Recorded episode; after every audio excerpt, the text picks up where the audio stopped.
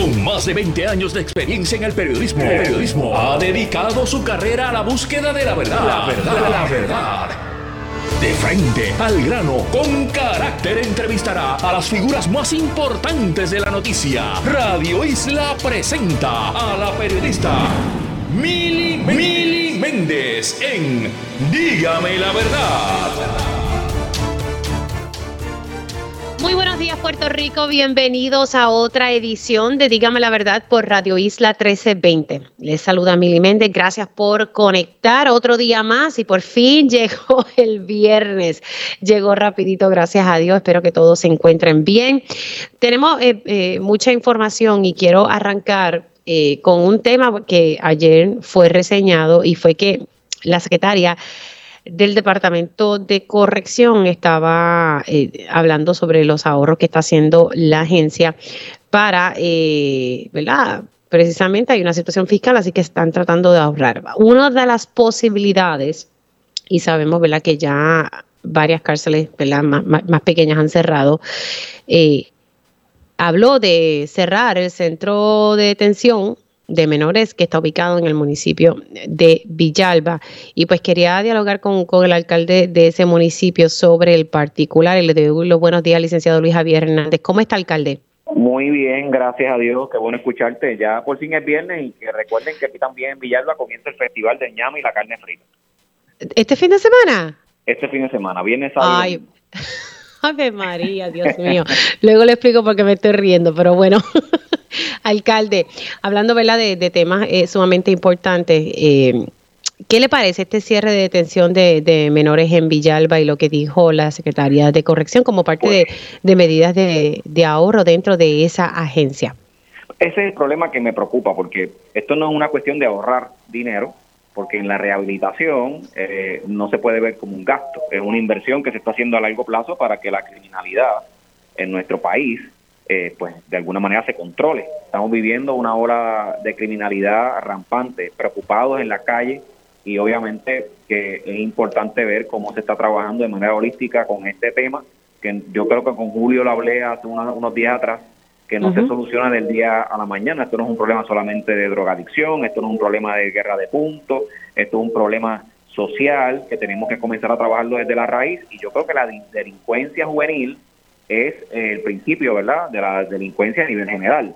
Eh, se han estado cerrando las cárceles por un periodo cercano. En un momento determinado hubo 12 cárceles o, instituciones, porque no son cárceles, son instituciones juveniles, eh, y ya apenas quedan dos. En mi pueblo queda una con 39 reclusos y en, y en Ponce creo que queda el resto. Así que más allá del tema del cierre y, lo que puede traer en términos de los despidos o los movimientos de los empleados y la incertidumbre que puede traerles a ellos, pues la bandera que me levanta es que está ocurriendo con, este tipo de población, porque el crimen no ha, no ha mermado, el crimen juvenil tampoco. De hecho, cada día vemos más jóvenes que están insertándose en este terrible mundo de las drogas eh, no sé, cierta porque no se le están dando también muchas eh, oportunidades a estos jóvenes, que esa es una de las raíces. Entonces, a veces en ocasiones se crían dentro de un núcleo violento y tampoco a veces le damos, eh, ¿verdad? Grandes posibilidades. Hay jóvenes que no pueden ir a la escuela. Por eso es que yo digo que es un concepto de rehabilitación. Por lo menos cuando estaban en la institución se les garantizaba unos, unos servicios básicos. Yo fui psicólogo, digo, mi, mi preparación es psicología forense yo hice práctica en esa cárcel y yo doy fe que allí hay una población eh, que necesita una ayuda directa. hay que obligarlos a que estén en la escuela para que estudien, hay que tenerle herramientas de trabajador social y psicología porque muchos de estos jóvenes eh, vienen arrastrados por eh, familias destruidas, problemas en la, en, la, comunidad y es importante el seguimiento que se le está dando. la pregunta que yo tengo que hacerle a la secretaria es qué está ocurriendo con esta población, hacia dónde se están enviando, en qué lugares están, eh, porque sí. tienen que estar, tienen que estar procesando los jóvenes por alguna falta y tienen que ir a algún lugar a poder eh, cumplir con esa, con, con, esa, con esas penas que se les impongan, aunque sean eh, en el ámbito juvenil. Con esa pregunta que usted está lanzando ahora al aire, me lleva a la próxima y, y pues creo que voy a saber cuál es la contestación, pero eso significa que la secretaria de corrección no ha conversado con usted sobre el particular. No, porque yo me enteré del cierre de la cárcel por una entrevista que le hicieron a ella en un medio del sur. Yo la llamé y ella me dice que sí, que está trabajando el cierre de la cárcel por, por poca población y porque le han dado instrucciones de cerrarla. Pero pues obviamente eh, eh, yo creo que trabajar esto de una forma más transparente, eh, solamente despacharlo con el simple hecho de que no hay menores eh, allí y que costo efectivo no es, no es posible para la institución, pues es preocupante porque algún lugar están yendo, el, el, el, gobierno está pagando por esos servicios a algún suplidor o algún, algún lugar y hay que hay que preguntarse si esos esos menores están recibiendo todo pero ahí ella no le dijo en esa conversación y, sé que verdad era una conversación privada pero pero a dónde es que van como dice usted ella en esa conversación no le pudo decir a ustedes porque me llama la atención que ella dice que por instrucciones. Primero instrucciones de quién y segundo para dónde van esos jóvenes van para Ponce pero Ponce dónde eh, no, pues entiendo yo que la única correccional única institución juvenil que queda de menores que queda está en Ponce. Okay. Pero la pregunta es, Lili, el, de, el, el, el, índice delictivo en el país está mermando, ya, ya no hay índice delictivo en los jóvenes, o sea, los jóvenes no están delinquiendo, no están cometiendo falta, no se les está procesando, ¿a dónde lo están enviando? Están procurando que esos menores reciban eh, las garantías mínimas de rehabilitación. ¿Hay un control de la custodia de esos menores o simple sencillamente eh, no sabemos dónde se encuentran en estos momentos? Hay información de menores que se han evadido de algunos lugares eh, temporeros donde se han sido reubicados y siguen cometiendo delitos. Hay unos que han sido incluso hasta asesinados. Así que yo creo que, que eh, esto, más allá del asunto de Villalbi, el cierre de una cárcel, eh, trae a colación de si aquí en este país están escondiendo por debajo de la alfombra esta situación. Y, y usted que dice que verdad que, que hizo su que, estu, que laboró allí en ese centro eh, como parte verdad de, de, esa preparación de psicología forense. Realmente allí se rehabilitan realmente hay espacio para ellos se le dan esos servicios que ellos requieren bueno tengo que dar tengo que decirte que los servicios sí se sí se reciben. El asunto de la, de la rehabilitación depende del, del, del individuo de la voluntad del grado de voluntad pero obviamente atado del grado a la voluntad están el acceso a las herramientas.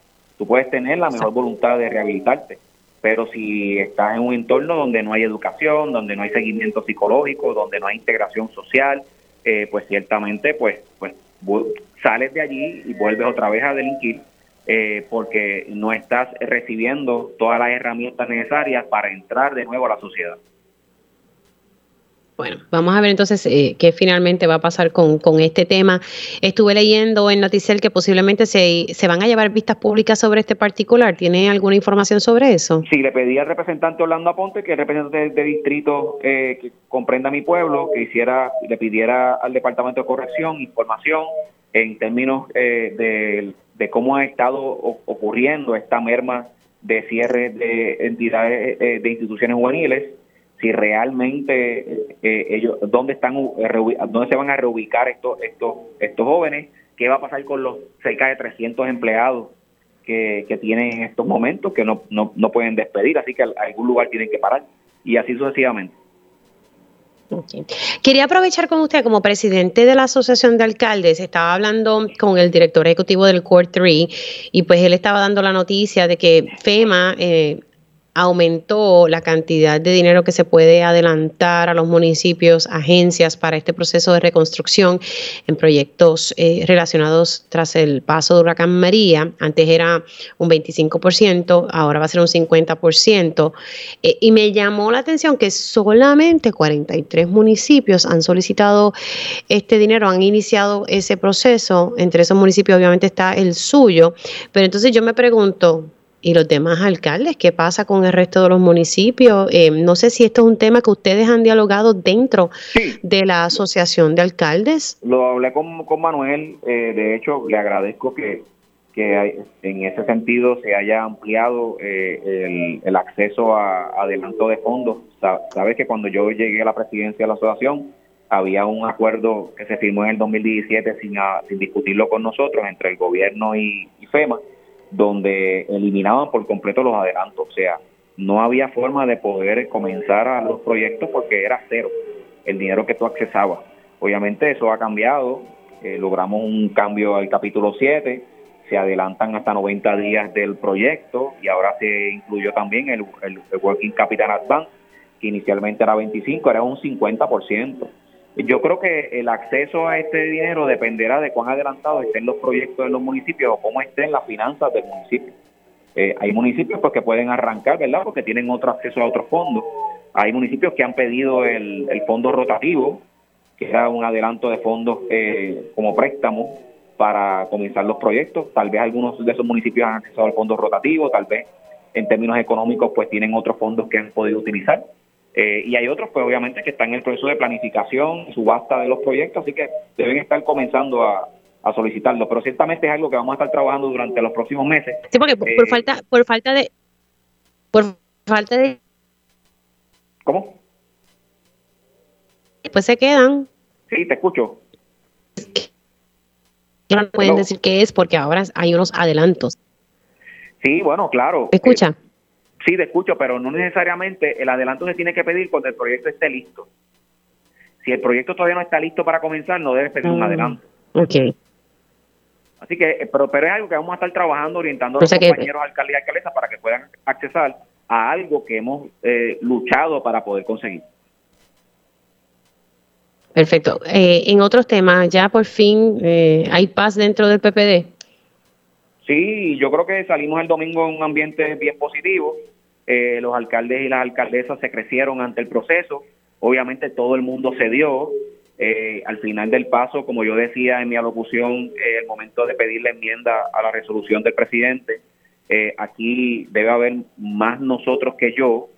el trabajar en el colectivo es la clave y yo creo que ahora pues tenemos que organizarnos para que el partido esté sólido económicamente, que se prepare para esa primaria, que todos los los candidatos que estén disponibles se pongan a disposición, el, que el Pueblo Popular los evalúe. Eh, y al final del camino nuestra meta es vencer al PNP, que lleva ocho años nefasto. Bueno, pero, pero eh, tienen que primero, ¿verdad? Limar esas asperezas que hay en, al interior del, del PPD, ¿verdad? Para entonces poder unirse en un, en un bien, en, una meta común, ¿verdad? Eso va a ocurrir, eso va a ocurrir poco a poco, Mili, ya verás. Yo te había dicho que que íbamos a lograr un consenso y lo logramos. Yo creo que al final del camino el, pueblo popular se dio cuenta de la fuerza de los, de los alcaldes y las alcaldesas. Yo creo que eso debe seguir eh, y se nos debe insertar mucho más en lo, en papel protagónico del, eh, de cara al futuro. Y yo creo que, eso va a ser positivo. Bueno, alcalde, que tenga buen fin de semana. ¿Y, qué es lo que se lleva este fin de semana allá en Villalba? El Festival del Ñame y la Carne Frita, viernes, sábado y domingo. Ay, Dios mío, carne frita ñame, madre mía. Para con Julio, no lo pienses dos veces. bueno, alcalde, se me cuida mucho. Lindo fin de semana. Y ustedes escucharon al alcalde de Villalba y presidente de la Asociación de Alcaldes, Luis Javier Hernández. Antes de pasar con mi próximo invitado, yo quiero darle la oportunidad que pueda escuchar eh, lo que dijo el gobernador Pedro Pierluisi sobre lo que él piensa eh, ¿verdad? ¿Qué va a pasar? Eh, lo que él piensa si se cancela el contrato eh, de Luma Energy, aunque ya sabemos que él adelantó que se va a extender el contrato. Eh, pero escuchemos qué fue lo que dijo ayer ante la Comisión de Recursos Naturales de la Cámara de Representantes, que es la comisión que siempre atiende los asuntos relacionados a Puerto Rico. Entonces se llevó a cabo esta vista ayer sobre cómo va este proceso de reconstrucción en nuestra red eléctrica y pues obviamente el tema fue Luma Energy. Van a escuchar qué fue lo que dijo el señor gobernador. Validated it as well. A lot is said out there, but I have to say that first. Secondly, canceling that contract is, to me, is a nightmare. We have 1.5 billion people in our electric system being served by electric system. Changing Luma from one day to the next, even transitioning Luma out for a year or a year and a half, would disrupt the service that we're getting and would delay the transformation that you're following up on and the reconstruction that you're following up on. Eh, because our law would require that I start a new P3 process to substitute Luma. So that's, to me, out of the question. Thank now, you, Governor. Luma, come December 1st, would have two options, roughly, as I see it. Continue rendering its services under the 15 year contract that was entered into. That's one option, waiving some conditions that are set in that contract. or continue, continuing, to, continuing to render its services under a supplemental agreement that was entered into because of the bankruptcy process until the bankruptcy process ends. It's as simple as that. But Ahí ustedes escucharon al gobernador decir que sería una pesadilla. Tengo en línea telefónica al representante Luis Raúl Torres. Buenos días, ¿cómo está? Muy buenos días, Mili, y buenos días al público que nos escucha a través de Radio Isla. Dígame la verdad. Muchas gracias. Representante, ¿qué le parece esto? Sería una pesadilla. Y yo digo, wow, pero pesadilla vive el pueblo de Puerto Rico ante la situación de que no tenemos un servicio eficiente de energía eléctrica. Pesadilla estamos viviendo con el gobernador Pedro Pierluisi Rutia porque este gobernador se ha mantenido en una burbuja, se ha mantenido enajenado de la realidad que vive el pueblo de Puerto Rico ante los costos inflacionarios, ante las situaciones eh, en que vive la educación pública de nuestro país, eh, en la situación en que están los municipios, que muchos de ellos pues eh, dependen de las ayudas de los fondos federales que todavía el gobierno central mantiene bajo control. Eh, estamos viviendo una situación crítica con el sistema de energía eléctrica en nuestro país, donde eh, el gobernador, que siendo candidato y comisionado residente, había declarado a los trabajadores y trabajadoras de la Autoridad de Energía como héroes nacionales, porque habían restablecido en poco tiempo el sistema eléctrico de nuestro país después del huracán María, es el gobernador que hoy dice que lo que había no servía, que era malo, que aquello eh, no funcionaba y se ha amarrado a defender un contrato de una empresa privada que es un contrato que está escrito de forma leonina para beneficiar los intereses de capital de una empresa y no los mejores intereses del bienestar común y de mejoramiento de nuestra red eléctrica. De hecho, el contrato de Luma es uno de los principales impedimentos para nosotros poder avanzar hacia montar un sistema de energía solar sobre los techos de un millón de viviendas en Puerto Rico que pueda llevarnos hacia la energía renovable, que es la política pública de nuestro país. Y de esas cosas el gobernador no le dijo nada a los congresistas y por eso ayer se cogió hasta un insulto de un congresista republicano que le dijo ustedes lo que vienen aquí a, pedir la estabilidad y a pedir más chavos, pero no. No, pero el congresista tiene razón. Claro, por eso te estoy diciendo, por eso te estoy diciendo que se cogió el insulto de un congresista que se molestó con la actitud. Entonces el, gobernador va y miente descaradamente allí, diciendo que si se cancela el contrato de Luma al 30 de noviembre, que termina, no es que se cancela, que termina y no se le renueva, hay que pagarle millones de dólares a Luma, más de 200 y pico millones, alega él, cuando eso no es real, porque al terminar ese contrato se acabó el contrato de los 15 años simultáneamente y lo que habría que pagarle a Luma es los meses que esté en la transición que el gobernador lo quiere tirar a un año o un año y medio. Él es el que está diciendo que Luma va a estar un año, un año y medio adicional aquí y que entonces habría que pagarle otros 115 millones por ese tiempo adicional. Porque lo que pasa es que, cuando Luma, cuando Luma entró aquí en la transición, y, me parece que no es justo decir que aquí se va a pagar el país, bueno, ya casi estamos entre los apagones, estos casi siempre estamos apagados, pero que el país se va a pagar. Sí, Luma cuando se hizo la transición entre energía eléctrica a Luma, aquí, ¿verdad? No, no hubo issues de, energía eléctrica. ¿Por qué lo va a haber ahora? Eso fue transparente para la gente. Lo que causó los apagones era el mal mantenimiento de las plantas de generación que le estaba dando la administración dirigida de la Junta de Gobierno por el ingeniero Ralph Cray y Efran Paredes como director ejecutivo, Padilla Padilla, en el área de, administración de generación y el otro ingeniero eh, Ríos Mera. Y todos ellos que fueron sacados de la autoridad, porque nosotros presentamos evidencia sustantiva de que habían sido negligentes. No los acusaron en justicia, pero los removieron de su puesto. Teníamos unos constantes apagones y entonces la otra parte de esos apagones eran los mal manejos por el desconocimiento de Luma de no conocer adecuadamente nuestra red de transmisión y distribución eléctrica. Pero la realidad es que porque se vaya Luma, los empleados de Luma no se van a ir, se van a quedar ahí, la autoridad los va a tener que manejar y va a tener que seguir operando con ellos.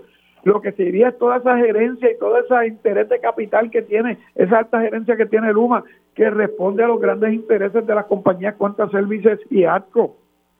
Ah, que el gobernador nos explique que, cada, cada rato habla de 40 proyectos que Luma está llevando a cabo, que ya FEMA le autorizó, que me diga cuáles son los proyectos específicos, que no hable de generalidades. ¿Cuáles son los 40 eh, proyectos por nombre y apellido y dónde los están haciendo. realmente, realmente lo que hay son 51 proyectos, eh, ¿verdad? Le contesto yo ahí un poco la pregunta. Son 51 proyectos que FEMA ha autorizado y la gran mayoría de ellos eh, son de generación y otros pues de, Luma, pero que tiene que ver, ¿verdad? Con cablería, postes, cositas así. Por eso, o sea, nos decía el profesor, el doctor Agustín Irizarry. ¿Verdad que usted hizo vistas públicas sobre el particular esta semana? Hablemos de eso. Claro, pues Agustín nos decía a nosotros en la vista que Luma lo que está haciendo es sembrando postes.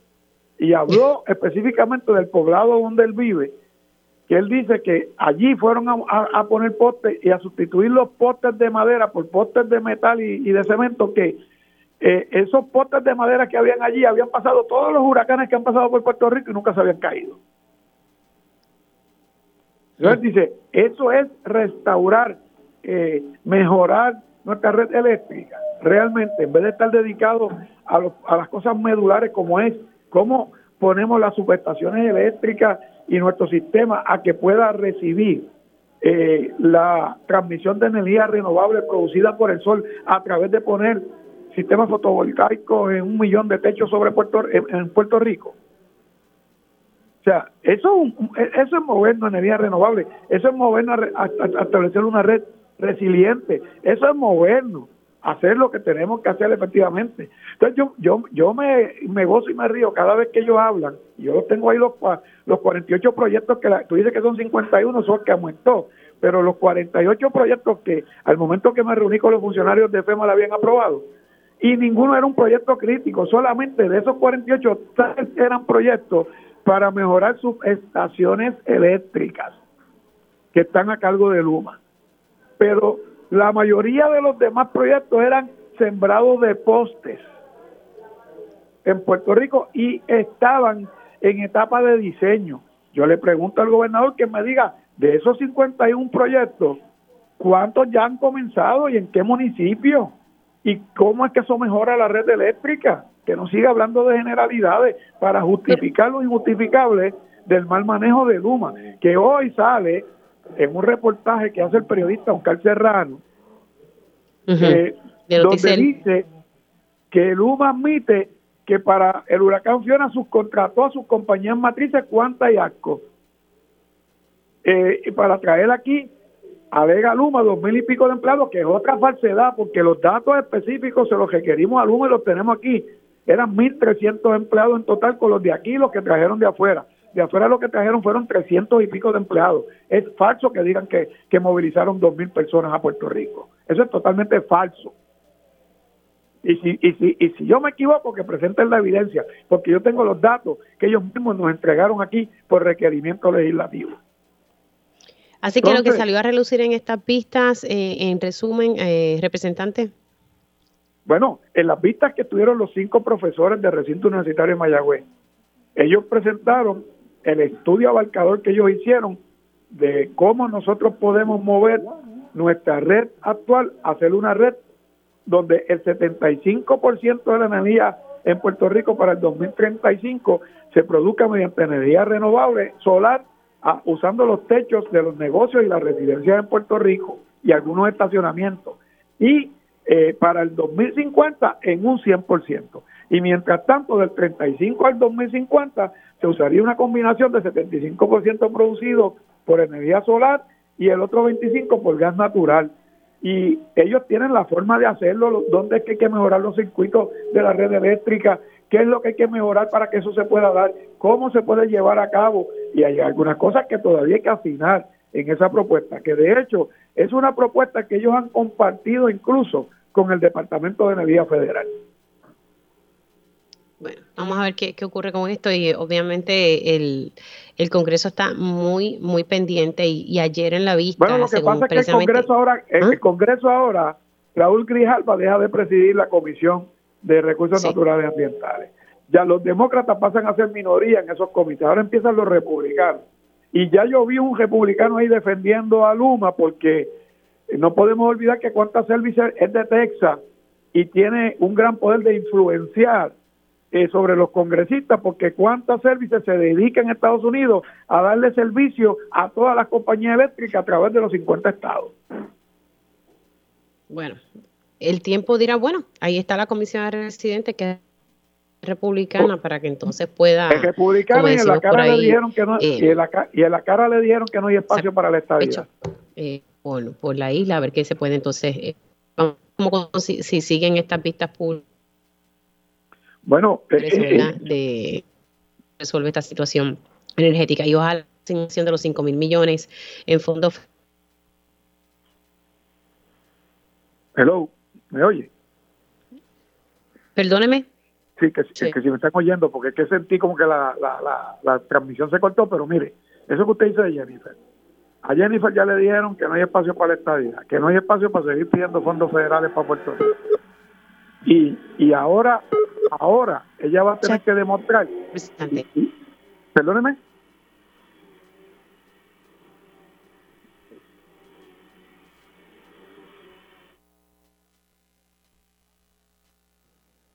Dígame la verdad, las entrevistas más importantes de la noticia se escuchan aquí. Mantente conectado. Radio Isla 1320. 1320. Y ya estamos de regreso aquí en Dígame la verdad por Radio Isla 1320. Les saluda Mili Méndez. Gracias por conectar. Bueno, señores, ya mismito vamos a estar hablando con el jefe que está a cargo del sistema de retiro. Así que, pero antes yo no sé si a usted le está dando hambre como me pasa a mí, así que ya usted sabe lo que se va a almorzar hoy, ya yo no sé, yo estoy planificando qué es lo que me voy a almorzar, pero hay cuatro palabras que le hacen el día a cualquiera. Ricos, crujientes, jugosos McNuggets. Así es, y en oferta exclusiva de la app. McDonald's te trae el combo grande de McNuggets de 10 piezas por tan solo 4 dólares con 99 centavos. ¿Sí? ¿Escuchaste bien? Dale para la app de McDonald's ofertas y delivery y redime esta oferta exclusiva por tiempo limitado en tu próxima visita. Llegó tu momento de McNugetear con la app de McDonald's para pa, pa, pa, me encanta. Una que le encanta a los nuggets es a, Milena Rivera Méndez. Bueno, como les dije, voy a estar dialogando con el director ejecutivo de la Junta de Retiro, licenciado Luis Collazo Rodríguez. Buenos días. Buenos días, Mili. Buenos días a todos los que sintonizan tu programa. Un placer como siempre. Bueno, eh, ustedes están llevando, ¿verdad? Eh, y alertando a la población, especialmente a nuestros maestros y a los jueces, de que hay una fecha límite para solicitar el beneficio del seguro social. Cuénteme un poco sobre eso. Eso es correcto, Mili. Mira, como parte de la confirmación del plan de ajuste y la efectividad del plan de ajuste el 15 de marzo, todos los jueces y maestros eh, menores de 45 años quedaron automáticamente inscritos en el Seguro Social, ya que no cotizaban para el Seguro Social. No obstante, los jueces y maestros de 45 años o más tenían la opción de acogerse o de no acogerse a, a cotizar al seguro social. Para esto había un término inicial eh, que, la, que la Junta de Supervisión Fiscal otorgó, que era hasta el 16 eh, de mayo de 2022. Eh, no obstante, ¿verdad? por inadvertencia o por alguna otra razón, muchos muchos maestros y, algunos jueces no, no tomaron ninguna determinación durante ese término, ni de acogerse ni de no acogerse, y en ese sentido, pues eh, luego de varias reuniones con organizaciones magisteriales, nos solicitaron que verdad eh, habláramos con la Junta de Supervisión Fiscal a ver si ese término se podía extender. Y en efecto lo logramos y el nuevo término vence ahora el 15 de diciembre de 2022, o sea que ya lo que quedan son unos, unos 28 días para que jueces y maestros de 45 años o más que no decidieron ni, ni acogerse ni no acogerse, pues puedan tomar esa decisión. El juez que y el maestro que decidió acogerse ya está cotizando al Seguro Social. El juez y maestro que determinó no acogerse, pues ya no puede cambiar esa, esa opción. Así que este término es para el que para el que no decidió ni una cosa ni la otra y ahora tiene hasta el 15 de mayo para hacerlo. Eh, hasta el 15 de diciembre, perdóname. Hasta el 15 de diciembre para acogerse. Así que todos esos maestros o jueces, ¿verdad? Con 45 años o más, tienen hasta el 15 de diciembre, no va a haber más extensión. No, correcto, ya no va a haber más extensión. Eh, logramos esta, esta última extensión con, con la Junta de Supervisión Fiscal y eh, pues obviamente ya, eh, ¿verdad? Ahora sé que hay maestros y jueces que están en mejor posición ahora para, para tomar una decisión de la que estaban para los meses de marzo, abril y mayo.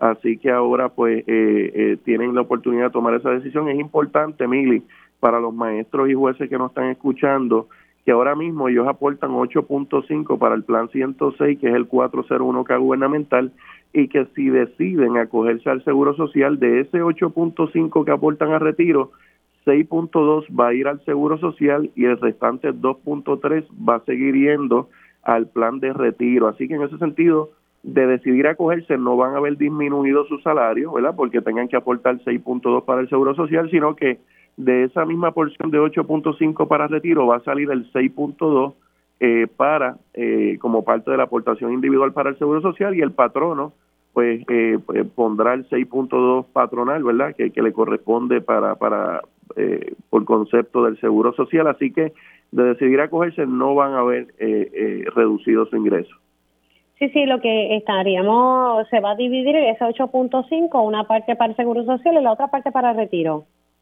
Correcto, correcto. Ya el Departamento de Educación eh, y la Oficina de Tribunales, Administración de Tribunales, enviaron comunicaciones a todos los jueces y maestros que, que no tomaron ninguna determinación. En el caso de los maestros, tienen que entrar al, al, portal del empleado de recursos humanos del Departamento de Educación.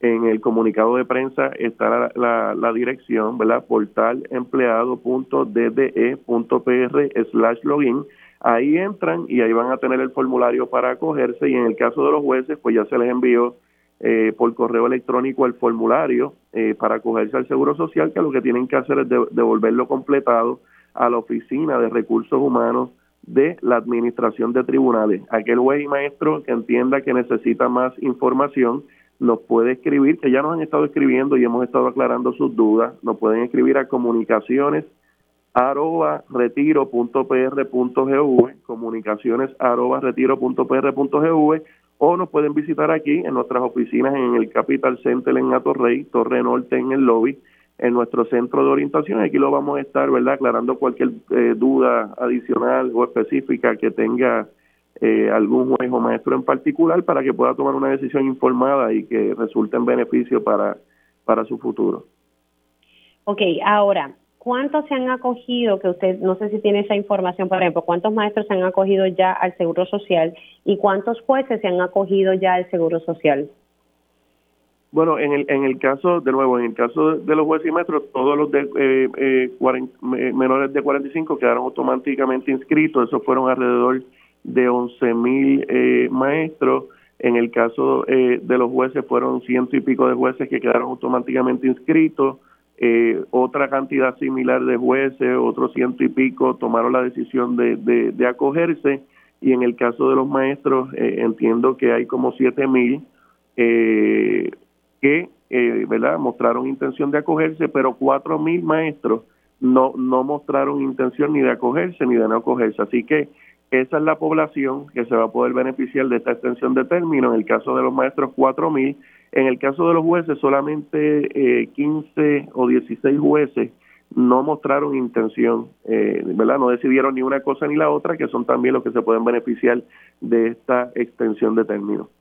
Ok, estamos diciendo entonces que 11.000 entraron automáticamente, o sea que ellos no tenían que, que solicitarlo, entraron de manera automática a, cotizar por el Seguro Social. Correcto, correcto. Alrededor de 11.000 maestros entraron automáticamente y eh, cuatro mil pues no tomaron ninguna decisión que son los que se lo que se pueden beneficiar de esta extensión de, de término. En el caso de los jueces una cantidad menor, estamos hablando de 15 jueces que no, no mostraron intención ninguna y, y ahora pues entonces estarán haciendo lo propio. Claro, pero entonces me dijo que siete mil mostraron interés. Esos son, eh, eh, estoy hablando de maestros, ¿verdad? Siete mil mostraron interés, eh, pero esos son adicionales a esos once mil que ya entraron al, al sistema. Correcto, correcto, correcto. Y los cuatro y los cuatro mil que nos mostraron son otra cifra. Exacto, los cuatro mil que nos mostraron son los que tienen 45 años o más, pero que no decidieron ni acogerse ni no acogerse al 16 de mayo. Esa esa es la población que ahora, ¿verdad? Para la que se solicitó esta extensión de término. Ok, entonces otros 4.000 que simplemente decidieron o por lo menos no han mostrado ningún tipo de interés. Así que esas personas, si eventualmente no solicitan el seguro social, se quedan solamente con su 8.5 del plan 106. Eh, se quedarían aportando 8.5 al plan 106 y al momento de retirarse pues tendrían la pensión eh, definida que congelaron al, eh, al 15 de marzo de 2022 más lo que tenga eh, aportado en el plan 106. Okay. Ahora quería aprovechar y preguntarle, eh, señores, estoy hablando con el director ejecutivo de la Junta de Retiro, licenciado Luis Collazo Rodríguez. ¿Cómo va esto del fideicomiso de retiro? El fideicomiso de, retiro, si te, refieres al, Pension Trust eh, Reserve, a la reserva. Sí, sí, lo, bueno, lo que se creó luego de, haber aprobado el plan de ajuste la deuda de, del, de la deuda del gobierno de Puerto Rico y que ahí Se, protegieron las, e, ese, Ese fideicomiso, eh, pues eh, ya, ya obviamente está conformado, eh, ya se nombraron eh, los miembros, entiendo que, que la Junta está compuesta de, de, cinco miembros, no es, no es algo que maneje el, el sistema de retiro, pero ya se le hizo el primer funding, la primera aportación de 5 millones, ¿verdad?, que, que, que se tenía que hacer y obviamente va a estar recibiendo unas cantidades millonarias todos los años por los próximos eh, 10 años eh, para eh, que sume un total, eh, la expectativa es que en, ese, en esa reserva de pensiones haya unos 10 billones de dólares, ¿verdad? Como parte de, de, de, un plan, ¿verdad? Por si en caso de que el gobierno de Puerto Rico en algún momento tenga alguna situación fiscal, en, en, en ¿verdad? En,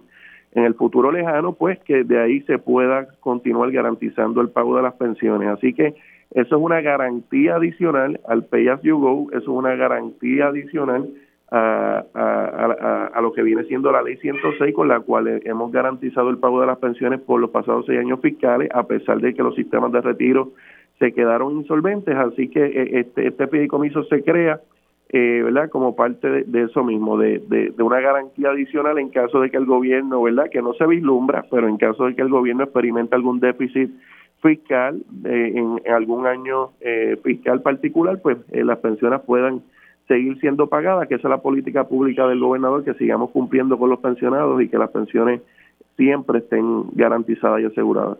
Bueno, me tengo que ir a la pausa, pero también se supone que ese fideicomiso se, del exceso de recaudos de este año se le inyecte eh, mil millones de dólares, me había dicho el representante Jesús Santa. Eh, sí, hay una hay una cantidad que se supone sí que, que se inyecten, ¿verdad? Eh, conforme a los sobrantes eh, por año fiscal. Eh, de nuevo, el, el, la meta, ¿verdad? Lo que se establece en el plan de ajuste es que en los próximos 10 años ese fondo pues eh, tenga unos 10 billones eh, de dólares que tenga ese funding, ¿verdad? Y, y, que ese dinero pues pues quede ahí reservado para eh, siempre eh, hay una garantía adicional para, para pagar las pensiones. No obstante, todos los años fiscales se incluye la partida de presupuesto para pagar las pensiones como una partida prioritaria, igual que es la partida de seguridad, de salud y, demás partidas, pues siempre ese presupuesto para pagar las pensiones pues ha estado ahí y, lo hemos demostrado por los pasados seis años, ¿verdad? que hemos podido pagar las pensiones sin problema. Licenciado, gracias por haber entrado unos minutos y pues nada, importante para los maestros y los jueces que la fecha límite es para el 15 de diciembre para acogerse al seguro social. Gracias, licenciado Luis Collazo Rodríguez. Cuídese mucho. Gracias por la oportunidad. Ahí usted director ejecutivo de la Junta de Retiro. Hacemos una pausa y al regreso hablamos eh, sobre eh, DACO y las multas que están emitiendo en estos días. Dígame la verdad, las entrevistas más importantes de la noticia se escuchan aquí. Mantente conectado. Radio Isla 1320. 1320. Y ya estamos de regreso aquí en Dígame la verdad por Radio Isla 1320. Ahorita estaba viendo, mientras estaba al aire, estaba viendo una nota de, de primera hora donde dice que uno de los agentes federales que ayer resultó herido, dos agentes ¿verdad? del Servicio de Aduana y Protección Fronteriza resultaron heridos al intervenir con una embarcación y hubo un intercambio de disparos. Tristemente, uno falleció. Eh, también eh, uno de los, ¿verdad? De los del otro bando, como decimos por ahí, uno de los contrabandistas también falleció. Entonces estaba leyendo en el periódico Primera Hora que está informando que uno de ellos, uno de estos dos agentes, los que sobrevivieron, uno fue sometido a un procedimiento de neurocirugía y se encuentra estable dentro de su condición, gracias a Dios. Y lo único que me vino a la mente en ese momento fue qué bueno que tenemos a nuestros neurocirujanos, ¿verdad? Solamente tenemos 21 neurocirujanos, 14 en centro médico.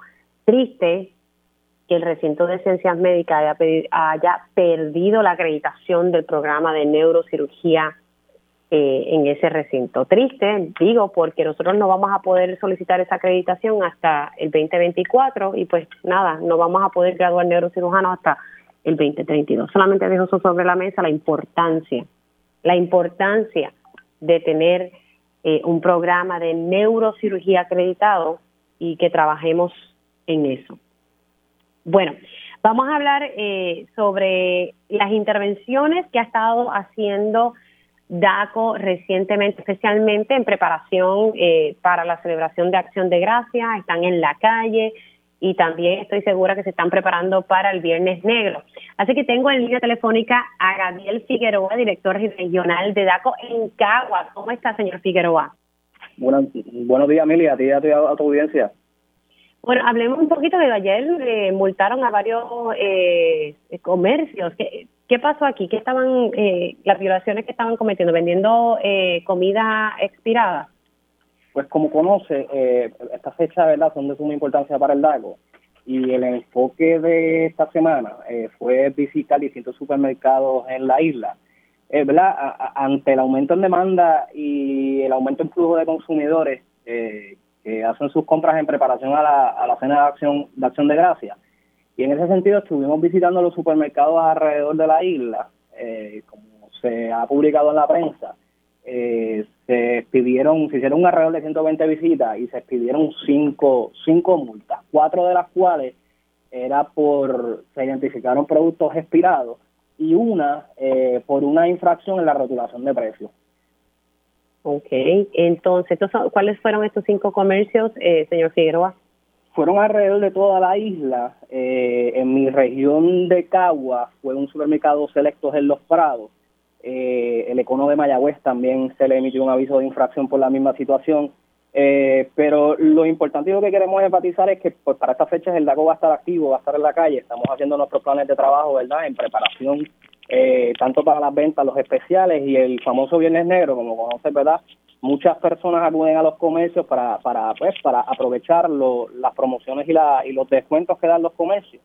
Y nuestro enfoque siempre ha sido, ¿verdad?, eh, de que el evento de ventas ocurra, de transcurra de la manera más, ¿verdad? más práctica posible y más correcta. Y en ese sentido, pues estamos orientando al público y a los mismos comercios eh, para que estén preparados. Nosotros, no sé si usted lo ha notado, ¿verdad? Pero eh, en mi caso yo he notado que hay un buen ánimo para estas navidades y nuestra expectativa es que haya un, un aumento, ¿verdad? En años pasados al, al, flujo de, consumidores que acudan a los comercios.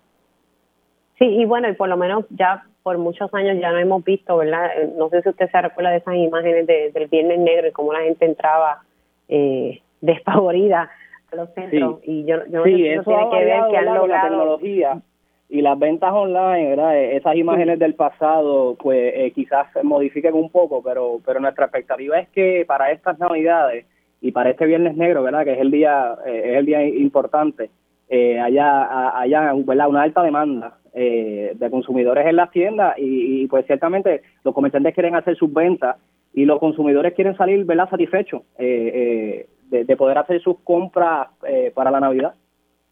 Ahora, me imagino que también ustedes estarán esa semana, porque también está el miércoles naranja, algo ¿verdad? de los comercios locales, que también es su, Sí, vamos a estar la semana completa, ¿verdad? Eh, de manera activa con los inspectores y otros y otro personal de la misma agencia. Para esta fecha nosotros activamos eh, el personal completo, no solamente los inspectores que ¿verdad? de ordinario se dedican a, hacer este tipo de visitas y trabajo. Eh, se le pide apoyo al otro personal del, del departamento para tener la mayor cantidad de personas en la calle y la mayor cantidad de personas atendiendo reclamaciones, ¿verdad? Pues el beneficio de la tecnología hoy en día es que pues nosotros no necesariamente tenemos que estar físicamente en un comercio para que nos llegue la información o la confidencia o la que no si la gente, la gente los comerciantes le van a los comercios perdóname los, verdad los que compramos eh, vamos a estar pendientes de eso y las redes sociales ustedes saben que eso pues lo ha cambiado todo los consumidores. Sí, siempre, siempre exhortamos a los ciudadanos, ¿verdad?, de si confrontan alguna situación eh, eh, en algún comercio, ¿verdad?, que entiendan que, que es violatorio al reglamento de prácticas comerciales, que se comuniquen con el departamento a través de la página de Facebook o a través de la página web eh, del DACO, que es daco.pr.gov. Ahí nos pueden escribir y nosotros pues estaríamos atendiendo la, la, la, la queja o la reclamación. Eh, lo que buscamos es que, ¿verdad? Que, que el comercio y el consumidor lleguen a un entendido, ¿verdad? Que ese consumidor salga satisfecho, que ese consumidor tenga la expectativa de que se le honre la promoción o el anuncio, ¿verdad? Que, que lo motivó a acudir al comercio en particular. Y eso es lo que bu- buscamos más que, ¿verdad? Penalizar eh, al comercio. Ahora, ¿cuántos inspectores tiene DACO? Nosotros, para esta fecha, como te mencioné, se activa el personal completo, Sí. así que nosotros contamos con, con, eh, con empleados suficientes para atender, ¿verdad? Las Pero, reclamaciones que pero surjan. en lo normal, ¿cuántos inspectores tiene DACO? En, en, Eh, ¿verdad? Antes de que ustedes activaran más personal. DACO, como le dije, DACO tiene dos divisiones que tiene inspectores. Eh, hay inspectores de fiscalización, inspectores de pesas y medidas e inspectores de querella más bien. Así que no, el, el número total eh, global eh, no lo tengo a la mano, pero ciertamente tenemos, vamos a tener el personal suficiente para atender cualquier situación que surja. Bueno, Gadiel Figueroa, gracias por haber entrado aquí en Dígame la Verdad. Cuídese mucho. Bien, gracias por la oportunidad, Bueno. Bien. Gadiel Figueroa, director regional de DACO en Caguas, hablando de cómo DACO se está preparando para esta época de acción de gracias, pero también el miércoles naranja y las ventas del que conocemos como el viernes negro. Hacemos una pausa aquí en Dígame la Verdad y al regreso voy con mi panel de periodistas. Próximo en Radio Isla 1320. Vamos a ir con mi panel de periodistas para hablar todo lo relacionado a lo que ocurrió ayer en la vista congresional sobre el tema energético y también vamos a hablar sobre el Festival de las Pascuas que se lleva a cabo este fin de semana. Así que arrancamos esta segunda hora de Dígame la verdad. Conéctate a radioisla.tv para ver las reacciones de las entrevistas en vivo. En vivo. Esto es Dígame la verdad con Y ya estamos de regreso aquí en Dígame la Verdad por Radio Isla 1320. Les saluda Mili Méndez.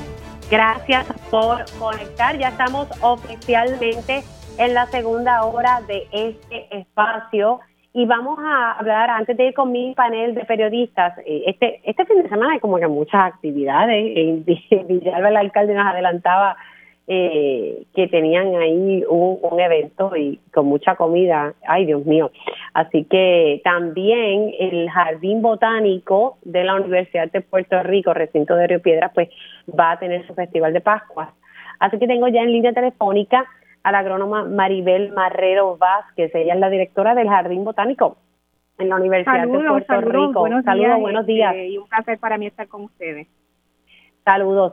Hablemos un poquito, eh, ¿qué, qué, ¿verdad? qué van a estar haciendo, además de tener las Pascuas para esta época navideña? Eh, ¿Qué actividades van a estar eh, teniendo entre el 19 y el 20 de noviembre? Sí, eh, este sábado, o sea, mañana desde las 8 de la mañana, la apertura oficial para efectos del público es a las 9, pero tenemos un evento especial para madrugadores que tenemos una hora de yoga con una instructora, eh, Brenda Reyes, en los mismos terrenos en los alrededores del huerto urbano.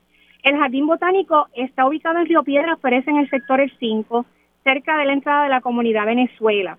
El jardín es un lugar amplio, hermoso, pero en particular este año, el festival número 27, lo hemos dedicado para exaltar la agricultura puertorriqueña y tenemos huertos urbanos. Vamos a tener recorrido, charlas de 9 de la mañana a mediodía, eh, sin sonido, o sea, sin sonido amplificado, conferencias en dos carpas para que las personas que tienen niños con limitaciones, con eh, condiciones de autismo puedan venir.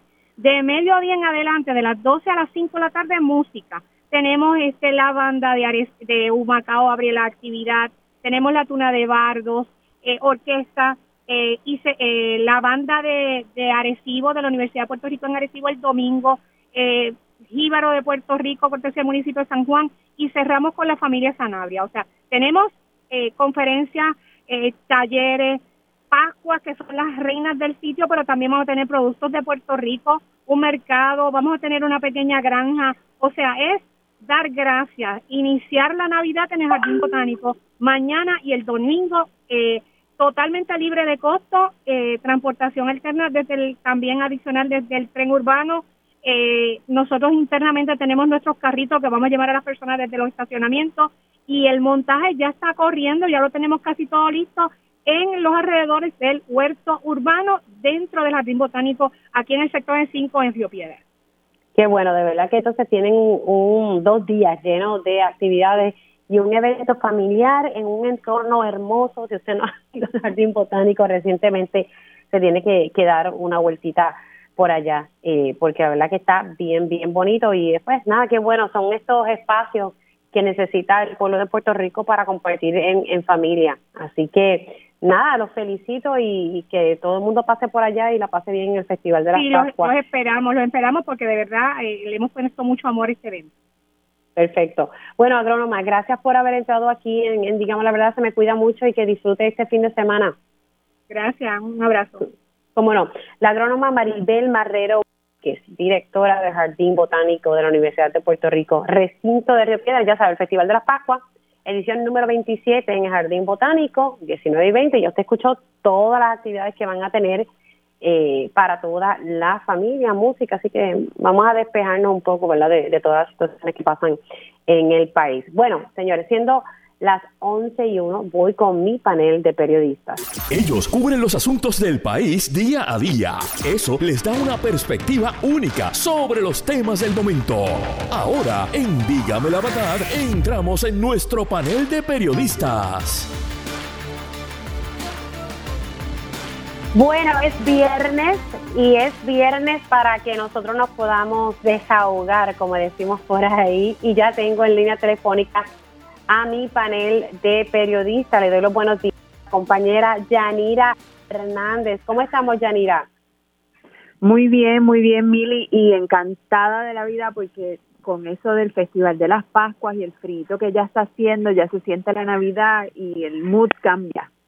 Ay, sí, nena, yo de verdad que desde yo creo que desde el sábado pasado nosotros fuimos, ¿verdad? La, familia nos fuimos para, para todo a ver a mi Santa Madre y literalmente nos fuimos al son de música navideña, de música de José Noguera, que ya Milena se sabe los coros de José Noguera, y, y escuchando música para uno, ¿verdad? Como que cambiar un poco el mood, Madre Santísima, porque la verdad que necesitamos un respiro.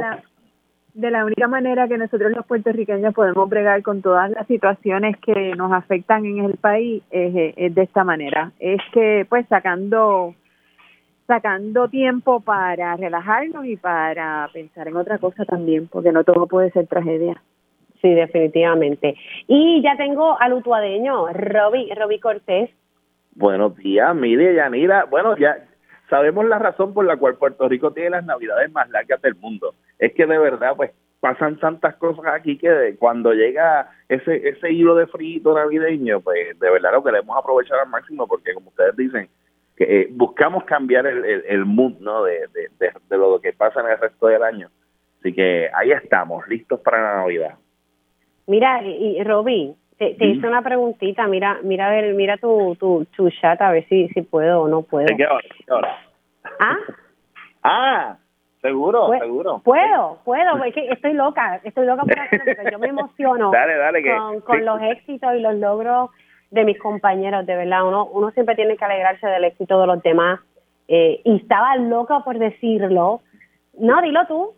Bueno, no le, no le he dicho aún públicamente, pero lo estreno contigo. Nada, eh, tomé un tomé un puesto que me ofreció la cadena CBS News, soy de productor asociado de la Mesa Internacional de Información de, eh, de CBS News. O sea que ahora me toca mirar al mundo entero lo bueno es que lo pues, aceptaron hacer, que lo pueda hacer desde acá, desde Puerto Rico, así que soy el único puertorro allí en, en, esa mesa internacional.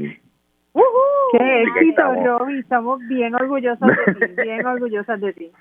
Gracias, gracias, estaba, de verdad. Pues. Estaba loca por decirlo, pero me, me porté bien, me porté bien. Gracias, gracias. Y no, no lo he dicho aún públicamente porque es que estoy en training en realidad y entonces pues eh, yo quiero pasar toda esa etapa para entonces, ¿sabes? Ir con bombos y platillos, pero los Bueno, pero ya es oficial, ya está dentro.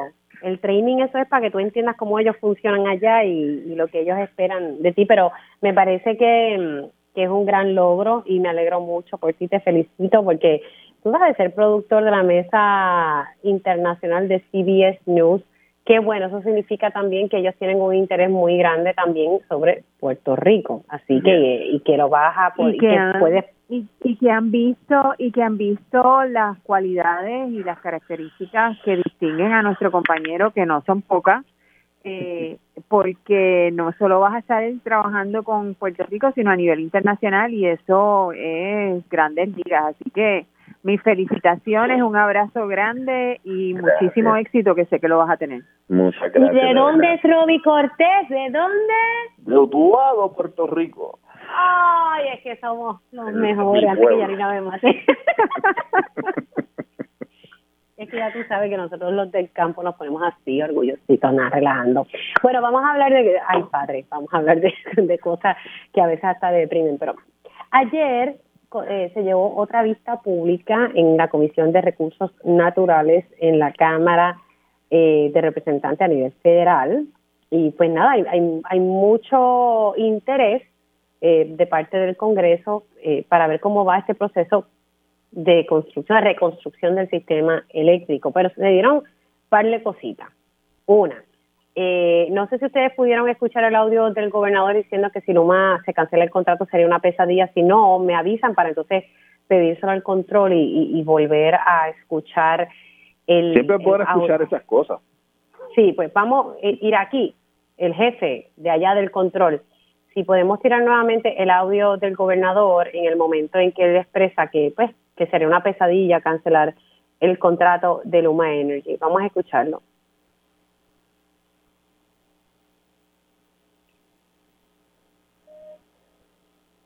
Ir aquí, déjame saber si lo podemos, si podemos tirar el, el audio.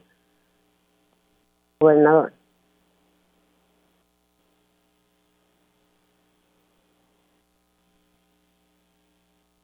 Bueno, estamos buscando el audio, disculpen, y disculpa, mira aquí que te lo perdí ahí, ahí como decimos a última hora, pero es importante que volvamos a escuchar e-, ese audio, audio, ¿verdad?, que dio pie para yo iniciar mi conversación con el representante Luis Raúl Torres.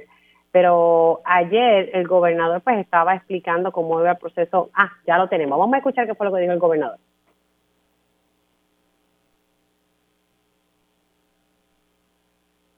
validated it as well. A lot is said out there, but I have to say that first. Secondly, canceling that contract is, to me, is a nightmare.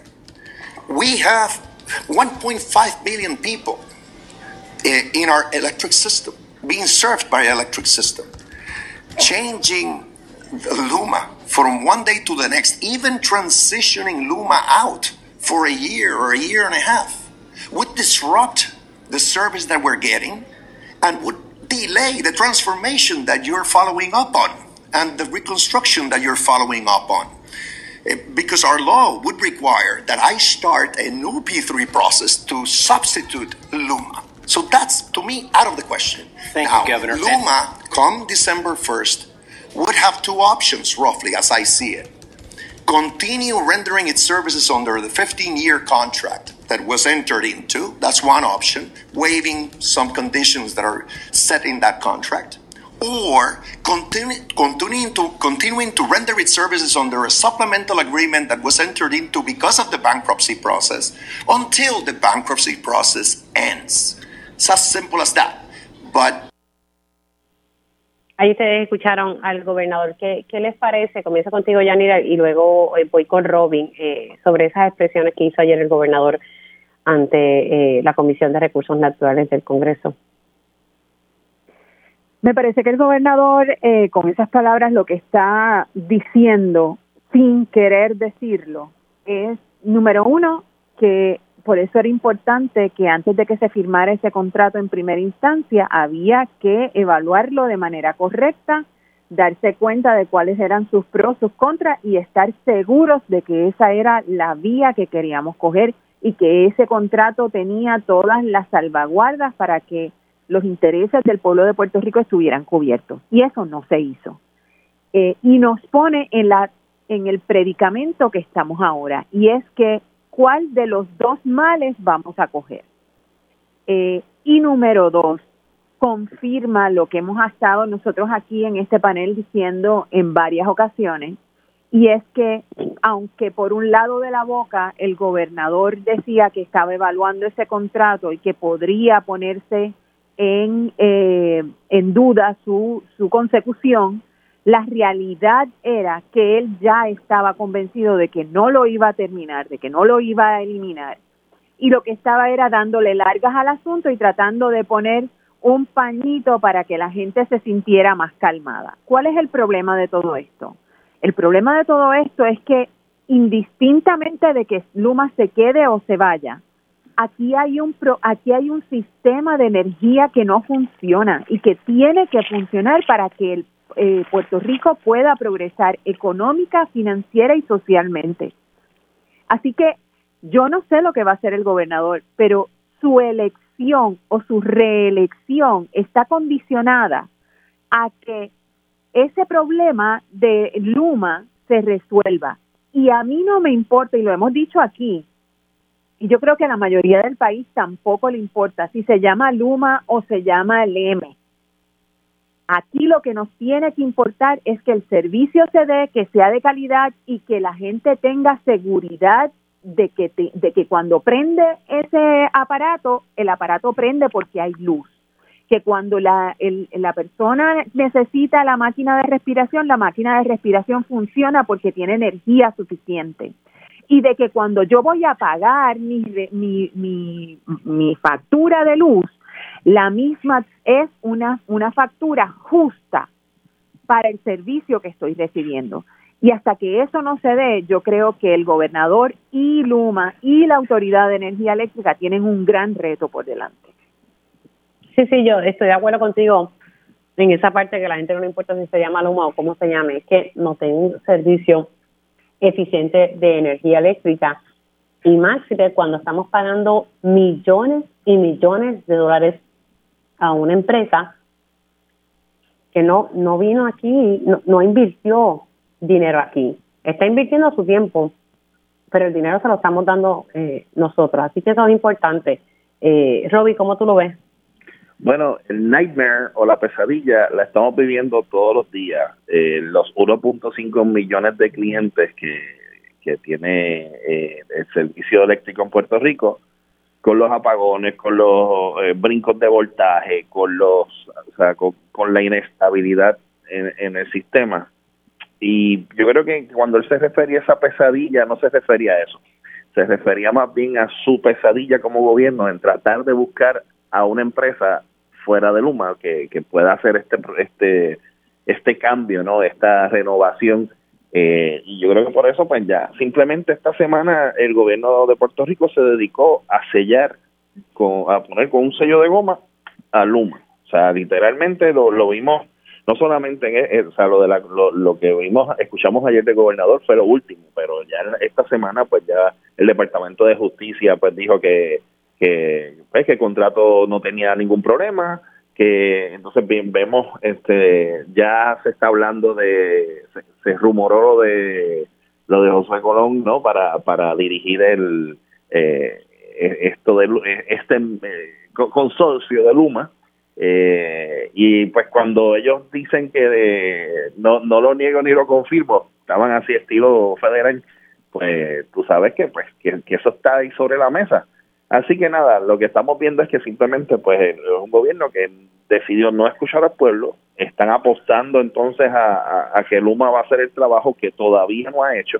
eh, a pesar de que llevan ya año, casi año y medio en, el poder ¿no? Eh, del sistema de, distribución de electricidad el apagón que hubo esta semana, eh, todavía no tenemos respuesta a qué, fue lo que ocurrió y en este caso fue... Bueno, según la UTIER fue una rama que cayó de una de las empresas que estaba haciendo la poda, la rama cayó en una de las líneas y pues se echabó la cosa. Sí, pero eso lo dijo UTIER, la, Luma no ha dicho nada. O sea, las investigaciones de Luma tardan de 6 a 8 meses más manual y franqueo. O sea, eh, es, un, es una cosa increíble que cuando nosotros estábamos acostumbrados a tener un sistema, y no estoy defendiendo el hecho de que, o sea, aquí no se está hablando de que de que se vuelva para atrás, que si la Autoridad de Energía Eléctrica y nada, pero sí teníamos una información certera de qué era lo que había ocurrido, pero lo sabemos ahora, pues la UTIER no lo dice, y sin embargo todavía es la hora que Luma no ha querido decir públicamente que pudo haber sido un error de algo que mandaron a hacer.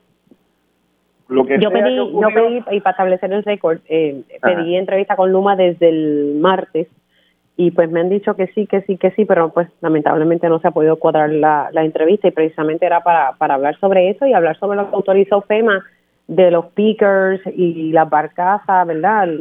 Eh, para eh, atender la situación de el déficit de generación que ellos le sometieron ante el negociador de energía que, que había luego de luego del paso de, de Fiona. Continúa, Roby. No, y, y, estamos viendo que ya eso debe estar súper hastiado y me imagino que que en algún momento empezar a tomar acciones porque literalmente esas, esos errores que está ocurriendo que están ocurriendo a través de la, de la distribución de la electricidad han provocado que, que a eso se haya pagado varias veces durante los pasados meses y eso daña equipos y eso cuesta dinero a ese, por ejemplo.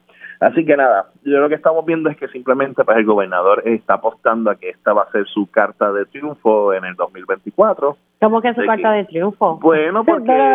Roy, perdón. yo, yo sé, ¿De que, yo sé que, suena, yo sé que suena, yo sé que suena, yo sé que suena irreal y lo es, pero en su mente, estoy tratando de entrar a la, a la psiquis, ¿no? De, de ellos, ¿no? De, del gobierno, de por qué decidieron esto ellos están pensando a largo plazo, ellos están, ellos están con la esperanza de que Luma se va a reformar, lo que no ha hecho en el pasado año y medio lo va a hacer en el próximo año y medio. Eso es lo que yo espero. Porque van a nombrar, porque van a nombrar a un nuevo director ejecutivo. Bueno, eh, así se cumple la profecía que él dijo de que él estaba alto de, de, que la, la pues la dirección había que cambiarla y pues tal vez saquen Stensby, pongan a Colón yo creo que, que nada, esto estamos estamos viendo estamos viendo cómo, cómo las cosas se deshacen en nuestros ojos, ¿no? Ante nuestros ojos. Eh, al final del día, Luma es quien decidirá, porque Luma es quien va a tener que enfrentar esto, ¿no? Después del, del 1 de diciembre, el hecho de que todavía no hay un acuerdo de, de, de reestructuración de la deuda, cómo les va a salir a ellos eso y cuánto vamos a terminar pagando nosotros por eso. O sea, porque al final del día todo lo que hace Luma lo pagamos nosotros. Pues claro, que eso es lo que la gente tiene que tener claro, eh, de que nosotros lo estamos pagando al igual que la Junta de Control Fiscal. Todos esos chavitos, todas esas cosas eh, y esas negociaciones, todo lo que está pasando, nosotros pagamos esos bufetes, sale del presupuesto de aquí. Es para que lo tengan claro, no es que ellos están invirtiendo millones y millones de dólares aquí. Y sobre si entra José Colón o no, ahí hay otro issue eh, que no está como que claro, porque Josué precisamente esta semana dijo en Pegados en la mañana aquí por Radio Isla 1320 que él ha tenido conversaciones, eh, se me olvidó el nombre del, del empresario, pero me dijo que sí, que había tenido conversaciones con, ah, con el señor Austin, que había tenido conversaciones con el señor Austin, pero que esas conversaciones eran privadas. Entonces, por otro lado, el gobernador dice, sí, sí, sí, van a haber cambios, pero entonces lo me dice, no, no, ¿qué, qué cambio? O sea, entonces, eh, en un momento dado, ustedes recordarán que el gobernador dijo que se le estaba acabando la paciencia, creo que este fue el, el, término. Roby, tú que a veces tienes una memoria muy buena, que se le estaba acabando la, la, paciencia con, con Luma Energy. Eh, así que al parecer que, pues parece que ahora tiene más paciencia, porque al decir que se le va a extender bueno, para, algún, para algunas cosas, porque por ejemplo, para, para el secretario de DACO no tuvo paciencia en su renuncia. No, ahí, ahí, tuvo que haber algo. Ahí el tema de, la, de las placas solares, las empresas de placas solares tuvieron más más mollero que, que, que el pobre secretario de DACO, ex secretario de DACO. Exactamente. Así que nada, veremos veremos nuevamente el gobierno anunciando eh, como todo, como siempre, como hace el negocio de energía, el último día, el mismo día de, que termina el, el contrato, se va a decir, lo vamos a renovar por 15 años.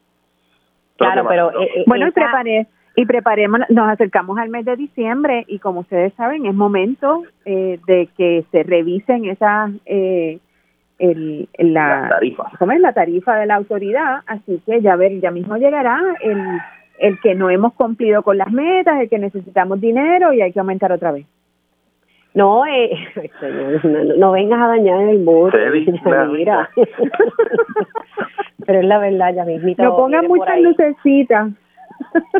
Mira, eh, y, y el, en detalle de, hablaba con el abogado ambiental, Pedro Sade, es importante que estemos pendientes a ese proceso de renovación del contrato suplementario. Hay que ver si se mantienen las mismas condiciones o si entramos, porque ya el gobernador abrió eh, el espacio para que sea una de dos cosas, o extender el contrato suplementario o que Luma eh, cambie, se hagan unas enmiendas al contrato, ahí demostró que sí, que se pueden enmendar los contratos, para que entonces ellos inicien el contrato de 15 años oficialmente, pero cediendo a que pues no tiene que terminar el, proceso de, reestructuración de la deuda, porque para que entre en vigor el contrato de Luma Energy, el de 15 años, tiene que haber culminado el proceso de la reestructuración de la deuda, que eso no ha terminado y posiblemente eh, ya para el verano y cuidarse un poquito más con el licenciado Rolando Emanueli se extiende ese proceso. Así que yo no creo que Luma quiera enmendar el contrato eh, y arriesgarse a, a, verdad que de momento se ven un poco perjudicados con ese proceso de, de reestructuración de la deuda. Sin embargo, Mili, es el momento ideal para que el gobernador pueda eh, utilizar ese, e, esa coyuntura y, y hacer las modificaciones que son necesarias para que ese contrato de verdad sea en beneficio o por lo menos que sea justo para los clientes de la autoridad. Eh, porque y para el pueblo de Puerto Rico porque si la autoridad si la eh, si Luma continúa con un contrato como el que está actualmente vigente donde todo es para el lado de la empresa y el el eh, cliente se ve absolutamente perjudicado, al final vamos a terminar fastidiando el progreso económico, la, el desarrollo del país y, y va a ser un caos.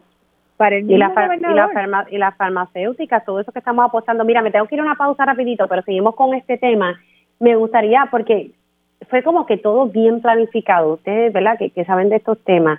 O sea, se sabía que estaba esta vista y salió antes de esa vista que justicia pues no encontró nada ilegal, aunque aquí no se ha dicho que el contrato es ilegal, aquí lo que se ha dicho es que el contrato es leonino y que no es justo para el país y que sí es favorable para Luma, ¿verdad? No para el país, pero para Luma es mega favorable. Hablemos también de eso porque me parece importante ese detalle que todo como que salió ahí perfecto para que el gobernador dijera ante el Congreso eh, que el Departamento de Justicia avalaba este contrato. Hacemos una pausa y regreso con mi panel de periodistas. Dígame la verdad, las entrevistas más importantes de la noticia están aquí. Mantente conectado y recuerda sintonizar al mediodía, tiempo igual, en Radio Isla 1320 y Radio Isla.tv.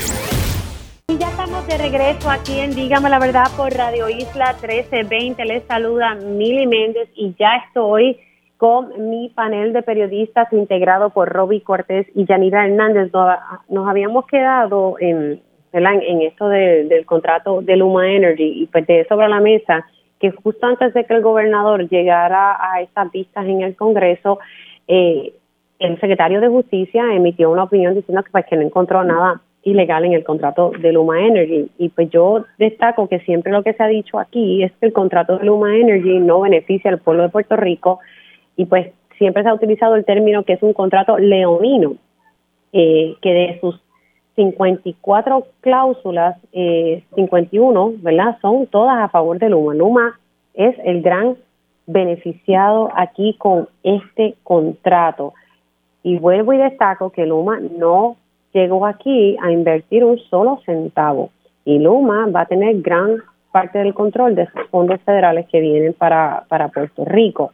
Y todo esto se da justo antes de, esta vista.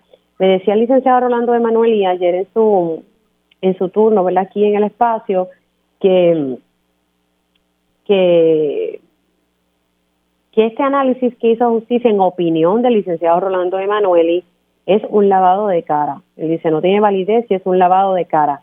Es una opinión ingenua y superficial, no evaluó el issue central.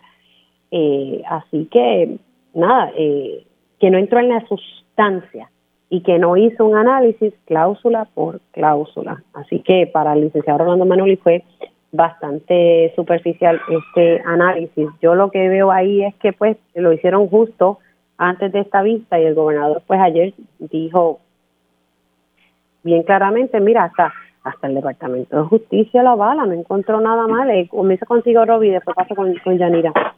Bueno, eso lo, lo mencioné al principio de mi de, de mi intervención anterior, pero es la verdad, o sea, o sea, suena suena extraño, pero yo considero que todo esto ya estaba planificado, o sea, si vemos las portadas de los periódicos de esta semana, vemos ese esa evolución de, de, buscar la manera de, que el gobierno está apoyando full eh, el contrato de Luma y esto del Departamento de Justicia pues era como que literalmente un elemento para que en, el, la ponencia del gobernador pues pudiera decirlo allí al Congreso y poderlo tener en récord de que incluso el Departamento de Justicia local dice que este contrato es perfecto. Eh, entonces pues estamos viendo en este caso pues ya la, la aceptación pública de, de que todo lo que vimos de este gobernador que estaba bien molesto con Luma, que iba a buscar cambios, pues sabemos que todo eso fue literalmente para las cámaras. Eh, no no no hubo ni, ni siquiera hubo un ápice de, de, decir eh, algún tipo de, de, tener algún tipo de duda en cuanto al, desempeño de, de Luma como ha hecho hasta ahora y lo que se prevé en el futuro. Así que nada, estos son estrategias. Todo esto está fríamente calculado. Absolutamente, coincido con Robbie, absolutamente. Esto estaba eh, ya premeditado eh, para que ocurriera como en efecto ocurrió, eh, de tal manera que el gobernador pudiera tener un arma para ir al Congreso y decir, no, pero si aquí todo está bien y no ha pasado nada. el problema es que cuando tu discurso y tu realidad chocan. Eh, a lo mejor a nivel del Congreso no va a tener ningún efecto, pero a nivel de la gente, que, que es la que recibe el efecto diario de ese contrato malo, quizás no ilegal, pero malo, eh, ahí es donde, donde está la médula del asunto. Y, y ahí es que se van a pagar las consecuencias, o por lo menos deberían pagarse las consecuencias. Oye, por cierto, eso de la pesadilla, eh, ya lo había dicho en una conferencia de prensa hace como unas dos semanas. Así que ya estaba en el libreto montado. ah, los bullets, en los bullets. En los bullet points, que era un, una pesadilla. Solamente que ahora lo dijo en inglés. Ah, está. Señor. Precisamente me quedo con ese tema de, de la vista porque ah, allí surgió que un congresista eh, de, del estado de Atlanta, Georgia, Jody Hyde, eh, tomó su turno pues para decir que nosotros solamente vamos a pedir chavo y, y la estadidad, bueno, que, que no está lejos de la verdad, o sea, cada vez que vamos para allá, ya sea Medicaid, ya sea lo que sea, es para pedir tener acceso a, fondos federales y a pedir la estadidad o para buscar o presentar proyectos relacionados al tema del estatus, que es un tema, ¿verdad?, eh, que siempre ha sido importante para el país. Pero por otro lado digo que bastante chavitos también el, gobierno federal coge de aquí. Pero bueno, no voy a entrar en ese issue. Ahí eh, quiero que escuchen lo que dijo este congresista Jody Hayes al gobernador Pedro Pierluisi. Cada vez que tenemos una vista pública aquí sobre Puerto Rico suceden dos cosas. Y vuelve a pasar hoy. Vienen aquí con la mano estirada pidiendo más dinero y solicitando la estadidad. Boom. Ahí lo dijo. Em, estoy viendo, siguiendo aquí lo que Juan Costa de, ¿verdad? de, de Noticel eh, estuvo posteando en sus redes sociales. Eh, puso de que el representante de Guam ante el Congreso, Michael San Nicholas, se dio su tiempo al gobernador Pierre Luis y luego eh, de expresar su solidaridad con Puerto Rico para que entonces Pierre Luis le pudiese responder a, a Jody Hayes y luego, claro, la comisionada residente no se quedó atrás y le respondió al congresista de Georgia que ya se había ido de, la vista, parece que le dio un tantrum allí y, quiso hacer un show. Pero bueno, ¿cómo tú, cómo tú lo ves, Yanira? Bueno, es que nosotros tenemos que saber que hay de todo en la viña del Señor y que ese, ese tipo de eh, legislador eh, es representante de un grupo de gente que piensa como él eh, y, y, uno no puede, eh, ¿cómo es? Tapar el cielo con la mano. Sí, hay gente en Estados Unidos que puede, que estén, que apoyen la, eh, la igualdad para Puerto Rico y el y que se nos dé un trato igual y que se eh, y que inclusive se considere la estadidad hay y hay gente que simplemente nos ven como esa isla en el fondo del Caribe eh, que lo único que sabe es pedir, pedir, pedir y pedir y no da nada. Eh, eso es también fruto de eh, una de un proceso de educación que no se ha dado de manera eficiente a nivel federal y que lleva a pensar que los puertorriqueños lo único que hacemos es pues pedir, pedir, pedir y pedir porque lo que se escucha es el, pedido, nunca se llama la atención, nunca se habla sobre todas las aportaciones que puede hacer Puerto Rico o que hace Puerto Rico a los Estados Unidos.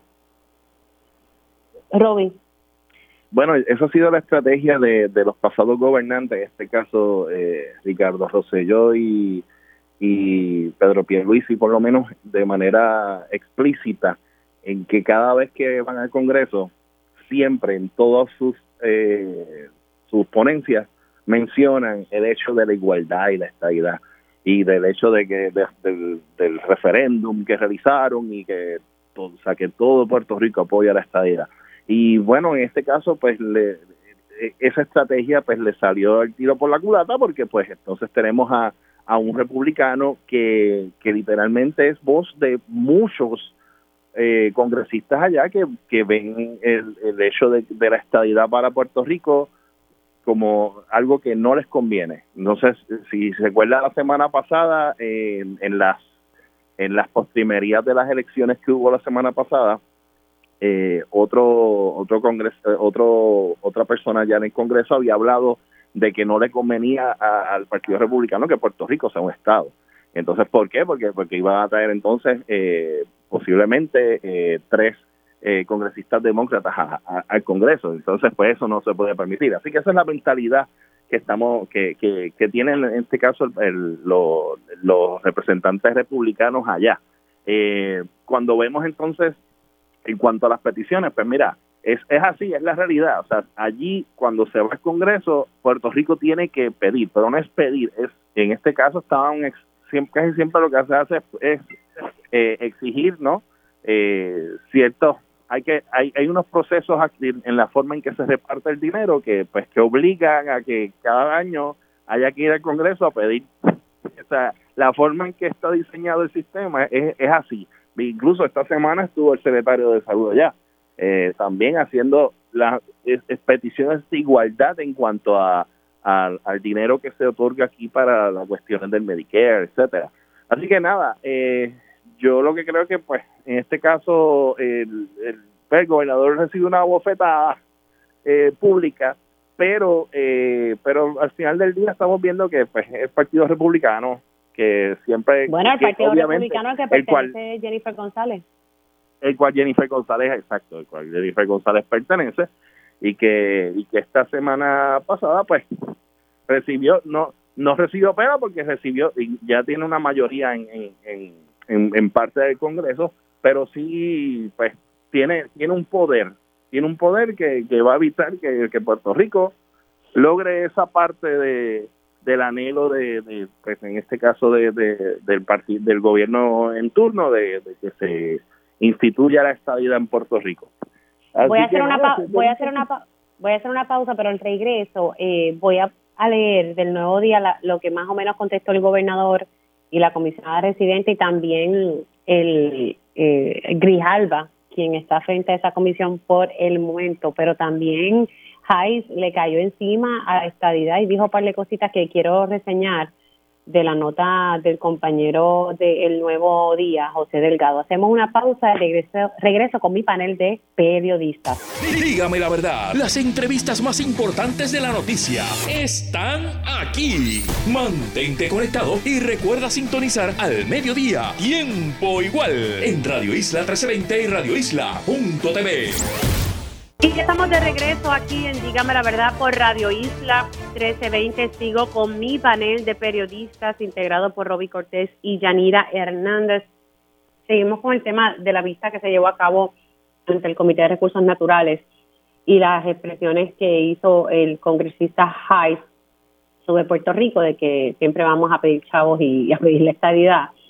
Esos comentarios pues generaron también críticas y estoy leyendo los detalles del periódico El Nuevo Día y el compañero José Delgado. Eh, Grijalba eh, criticó las expresiones, también la comisionada residente y el, congresista demócrata Darren Soto. Entonces, Grijalba dijo que Puerto Rico reclama asistencia por desastre igual como lo hace Texas o Florida y que se trata de ciudadanos estadounidenses. La comisionada residente también dijo pues que Hayes no representa a Puerto Rico ni vive en la isla. Y por su lado, el gobernador dijo, eh, pues que nada, que, que va a estar haciendo reuniones para que, lo que dijo el gobernador es que no queremos trato especial, queremos trato igual y que va a estar solicitando reuniones eh, con Steny Hoyer eh, próximamente para eh, reunirse con él. Así que eso, esas fueron las contestaciones. Pero entonces quiero agregar, compañeros, porque este congresista Hayes está como, como rebelde. Dice, no es ningún secreto que me opongo a la estabilidad de Puerto Rico y ciertamente no estoy solo en esa posición. Tampoco es ningún secreto que muchas personas en Puerto Rico quieren la estabilidad.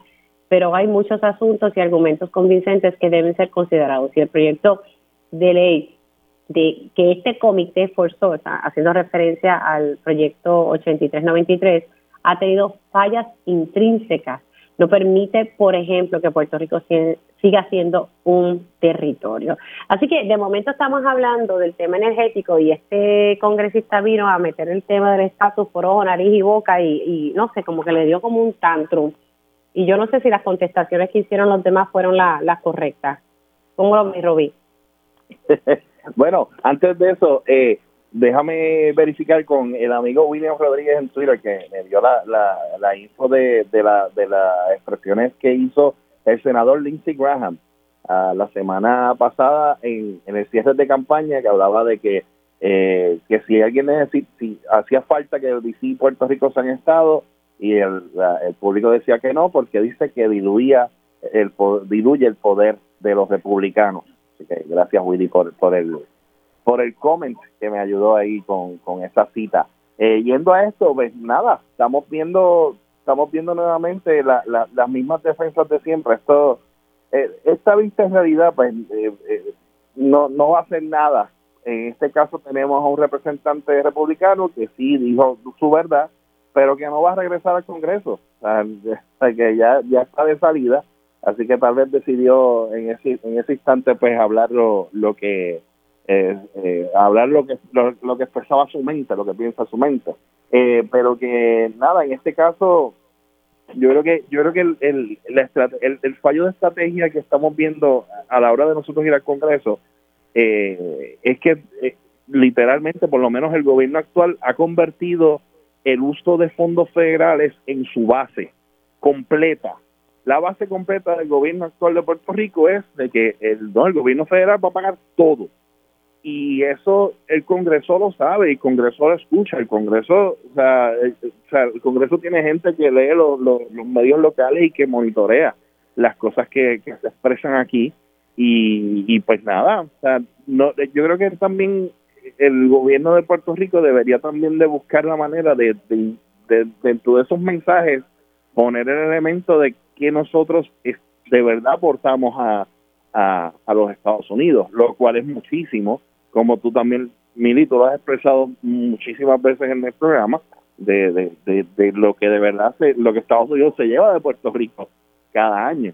Eh, y eso pues yo creo que en, por lo menos en el idioma de los congresistas como que o no se ve o simplemente pues no no no le hacen caso y le hacen caso al hecho de que ah ya esta gente viene a pedir más chavos a pedir este que nos que le cubramos los costos de bueno pues que pues que atiendan el tema del estatus caramba. Si no quieren que los que se atiendan el tema del estatus pero que venga una propuesta del Congreso que son los que dominan esto aquí porque esa es la verdad. Le gusta a quien no le guste, y aunque dentro del PP digan que eso no es una colonia, esto es una colonia y el Congreso hace aquí lo que le da la gana, aunque no nos guste.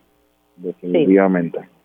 Eh, incluso ahora ahora tenemos, eh, y viendo dentro del mismo tema, ¿no? de que estamos bajo una Junta de Control Fiscal que, que no, nos gobierna sobre, sobre el gobernador y sobre la, la legislatura de Puerto Rico y sobre la constitución de Puerto Rico, eh, vemos que esta semana, que es una noticia también importante, se escogió ya a la persona que va a sustituir, que va a llenar el espacio que dejó Natalia Yaresco, eh, que en este caso pues es un, vamos a decir, un, nieto boricua, ¿verdad?